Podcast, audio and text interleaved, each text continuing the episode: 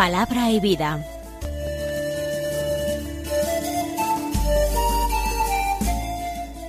Con el Padre Manuel Horta, desde Sevilla.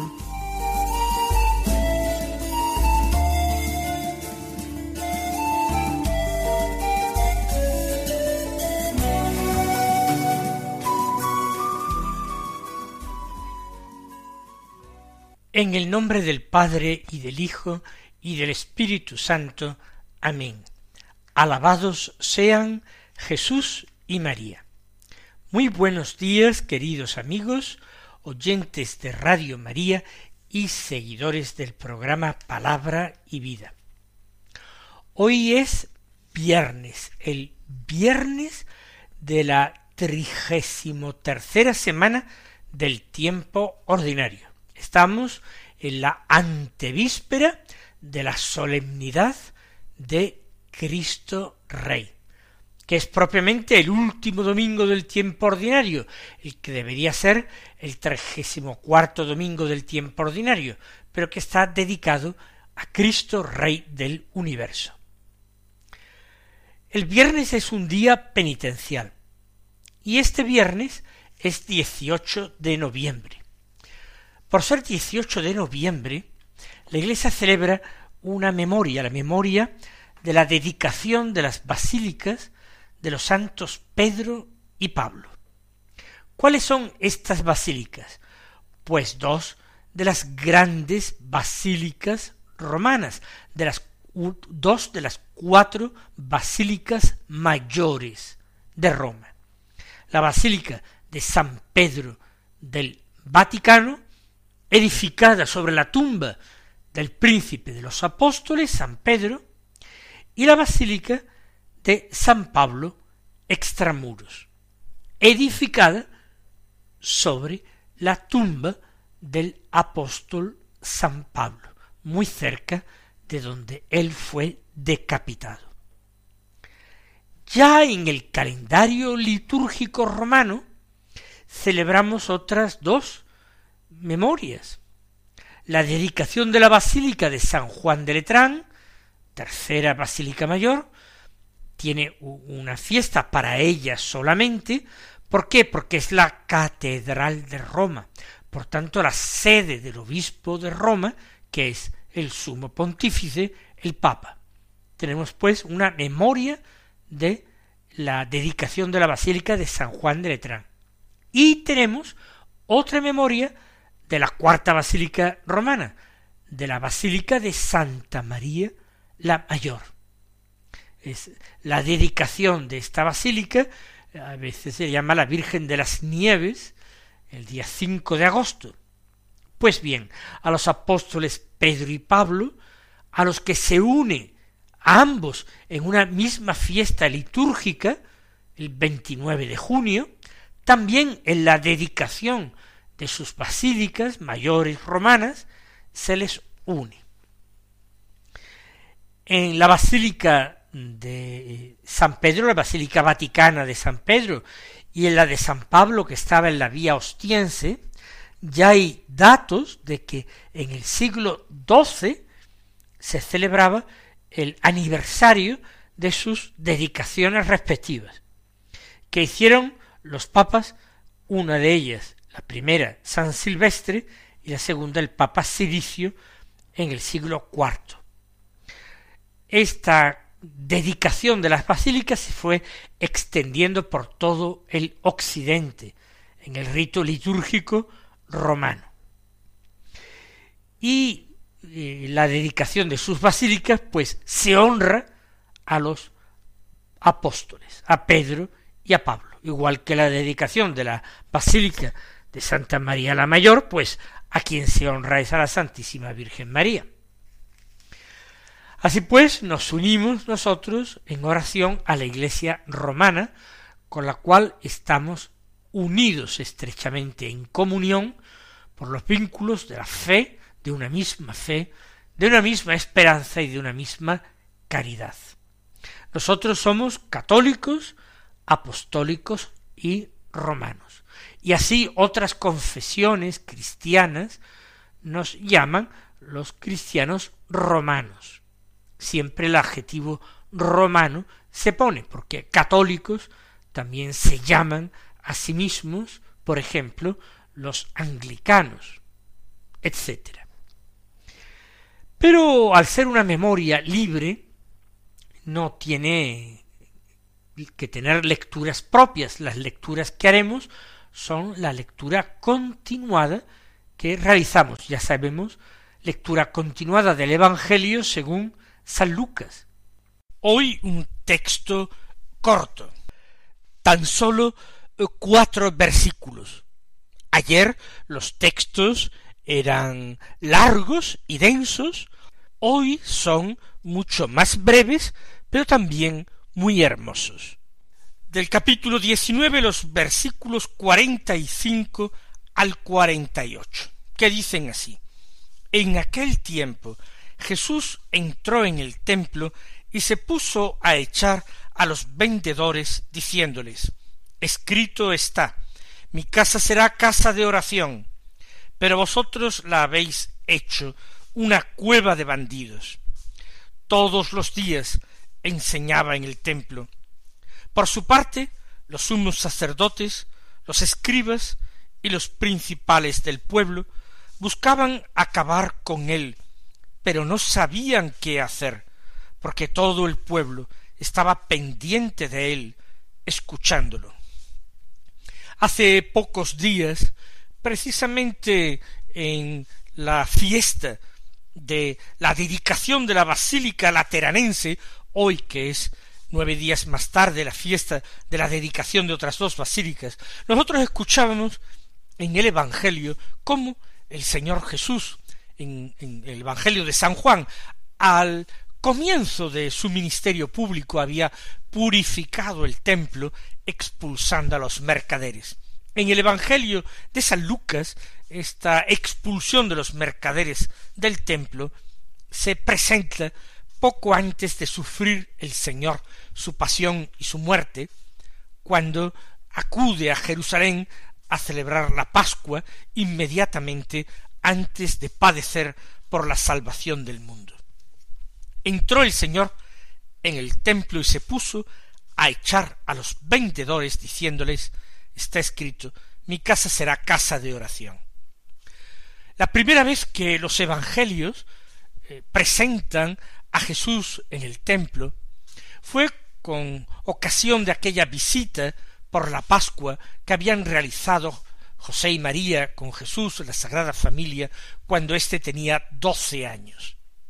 Entonces el Señor había quedado en el templo, fascinado por aquel lugar santo, el más santo que existía sobre la tierra, pero que no era nada en comparación con el nuevo templo de Dios, santísimo sobre toda santidad, que era el mismo Señor.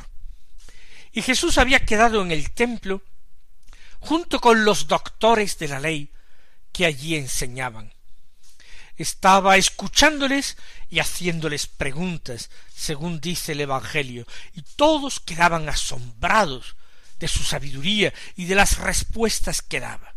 Sin haber estudiado, aquel niño tenía una comprensión extraordinaria de las escrituras que ellos, los doctores de la ley, iban profundizando con esfuerzo poco a poco y en medio de muchas eh, extravíos y equivocaciones. aquel niño todo lo entendía perfectamente y lo interpretaba con una autoridad totalmente nueva. Ahora Jesús, este Jesús adulto, contempla un templo donde parece que el centro se ha desplazado. Ahora no es la escucha de la palabra de Dios, sino que lo que se escucha son los pregones de los mercaderes. Y aunque la finalidad fuera buena, surtir de víctimas el templo, todo eso ya sobra, porque la víctima, la única víctima agradable al Padre, acaba de llegar a Jerusalén. Acaba de llegar a Jerusalén para entregarse en manos de los pecadores, para vivir su pasión y aceptar la muerte. Y esa verdadera víctima no tenía precio que los hombres pudieran pagar. Por tanto, Jesús echa a los vendedores y arroja de allí a sus mercancías, a esas víctimas que no podían traer sobre los hombres el perdón de los pecados y la salvación. Mi casa será casa de oración. Vosotros la habéis hecho cueva de bandidos. Y el Señor continúa enseñando allí. Dice San Lucas todos los días enseñaba en el templo. En cambio, los sumos sacerdotes, los escribas, los principales del pueblo, los ancianos, los responsables de la nación, sus representantes, buscaban acabar con él. Jesús enseña el camino de la vida. Estos entre sí traman la muerte de Jesús, aunque no se atrevían, porque a su maldad unían la cobardía. Y como dice el evangelista, no se atrevían porque el pueblo estaba pendiente de él, escuchándole, estaba de parte de él. Mis queridos hermanos, que nosotros también estemos de parte de Jesús, que nosotros aceptemos su enseñanza, que nosotros la meditemos en nuestro corazón.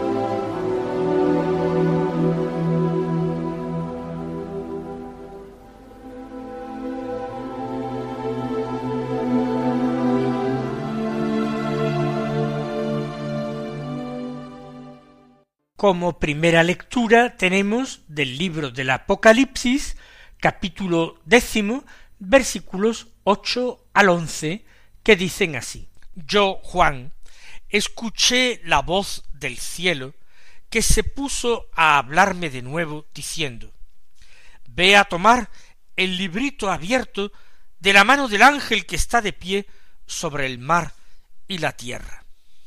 Me acerqué al ángel y le pedí que me diera el librito. Él me dice toma y devóralo. Te amargará en el vientre, pero en tu boca será dulce como la miel. Tomé el librito de mano del ángel y lo devoré. En mi boca sabía dulce como la miel, pero cuando lo comí, mi vientre se llenó de amargor. Y me dicen, es preciso que profetices de nuevo sobre muchos pueblos, naciones, lenguas y reinos. Este texto breve del Apocalipsis no es difícil de interpretar. Va a destacarse en este texto como ese pueblo es un pueblo de profetas, según esa triple dimensión de la que somos nosotros investidos en el sacramento del bautismo pueblo de reyes, sacerdotes y profetas. El vidente dice que escuchó otra vez la voz del cielo que se puso a hablarle. Es una comunicación que tiene con el cielo. Como se trata de visiones, la comunicación no es una comunicación interior, una palabra interior, sino una palabra que resuena en sus oídos de una forma poderosa, que viene de arriba, que le habla de parte de Dios. Y se le dice lo siguiente, ve a tomar el librito abierto de la mano del ángel que está de pie sobre el mar y la tierra. Atención, no confundamos este librito abierto con el libro cerrado con siete sellos que nadie era capaz de abrir. Nadie era digno de recibir aquel libro ni abrir sus sellos para conocer su contenido. El destinatario de este gran libro de los siete sellos era solamente el Cordero, el Cordero degollado que está de pie. Sólo él es digno de recibir el honor, el poder y la gloria. El librito es otro, otro libro distinto, y especialmente se dice de este que está abierto. Aquí no hay nada oculto ni sellado. Es un librito que sostiene un ángel, pero un ángel que se asienta sobre el mar y la tierra. Este librito tiene algo que ver con la tierra, con todo el mundo. Y de hecho el vidente Juan se acerca a aquel ángel y le pide que le diera el librito. Así se lo han indicado desde el cielo. Y el ángel le da ahora una instrucción sorprendente. Los libros se hacen para leerlos. Sin embargo, el ángel le dice a Juan, toma y devóralo, eh, cómetelo, completamente. Devorar es comer de una forma total, completa, con verdadera hambre, con ansia, con deseo, devóralo. ¿De qué se trata?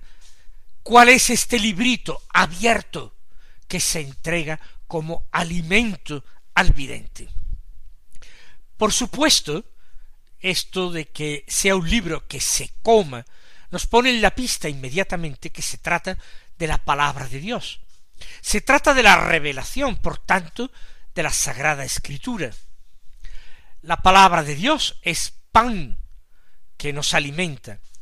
Jesús, precisamente, en el desierto, eh, tentado por el diablo, cuando éste le invitó a que convirtiera las piedras en panes, el Señor le replicó al diablo citando la palabra de Dios. No sólo de pan vive el hombre, sino también de toda palabra que sale de la boca de Dios. La palabra que sale de la boca de Dios es alimento espiritual, es fuente purísima de vida interior. Por tanto, el librito no puede ser otro que el libro de la palabra de Dios, la Sagrada Escritura. Con esa palabra de Dios, con ese libro, nosotros procuramos alimentarnos cada día en nuestro programa Palabra Vida y en la liturgia de la Iglesia. Por eso también a nosotros, como a Juan, se nos entrega el librito abierto para que nos lo comamos, para que lo asimilemos, para que nos alimentemos de él. Pero el ángel le dice algo más. Aparte de darle la instrucción, toma y devóralo, le dice, te amargará en el vientre, pero en tu boca será dulce como la miel. Efectivamente, la palabra de Dios es dulce como la miel para aquel que la medita, que la contempla. Es realmente la dulzura, el encanto de quien se consagra a meditar esta palabra día y noche. Nos llena de luces, de alegrías interiores que la gente del mundo no comprende, no puede entender siquiera. En este sentido, en la boca, este librito será un bocado dulce como la miel. Pero al ser tragado, dice, te amargará en el vientre es decir, las entrañas, el interior de la persona, su centro va a quedar amargado. ¿Por qué? Porque en la medida en que este libro se asimila, se convierte en carne de nuestra carne y en huesos de nuestros huesos, compromete toda nuestra vida y la compromete en el seguimiento del crucificado.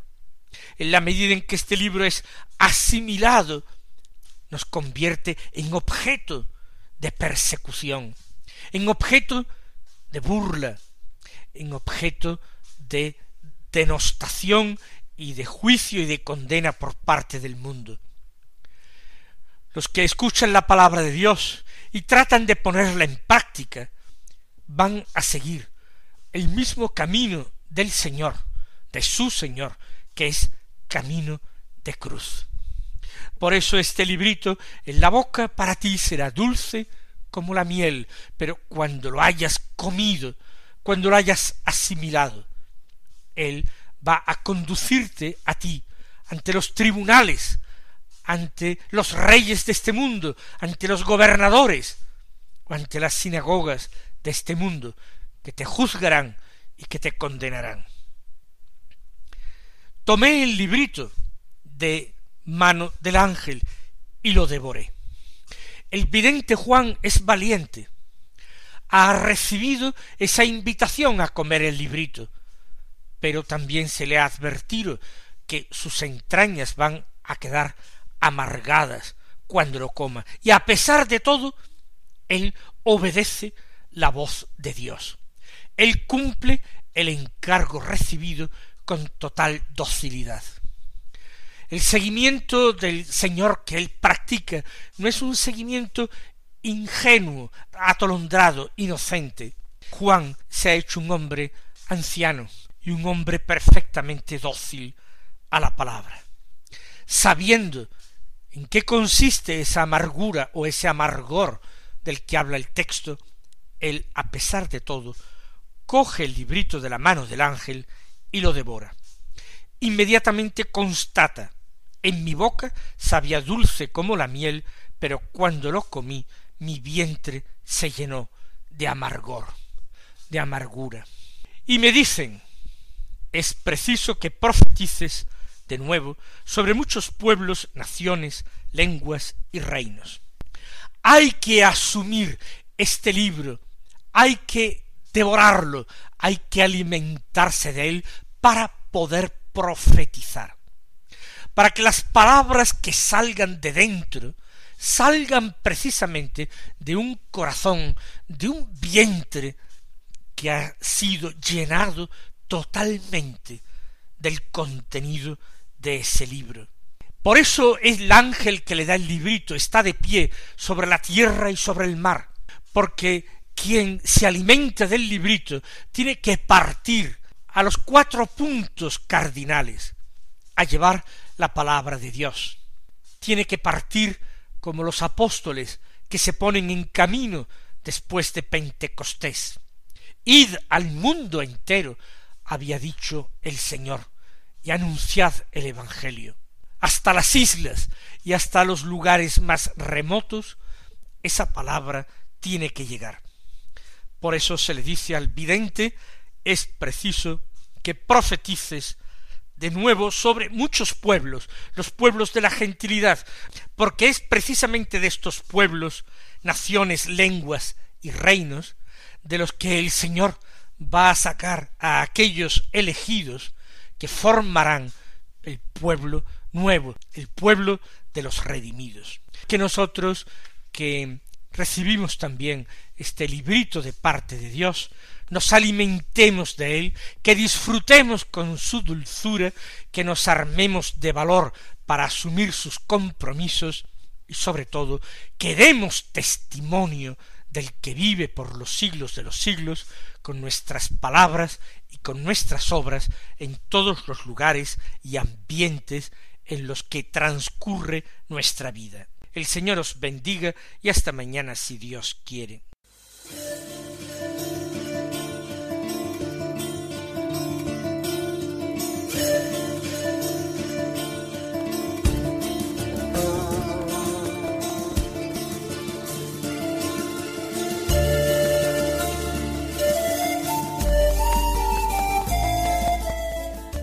Concluye Palabra y Vida, un programa dirigido desde Sevilla por el Padre Manuel Horta.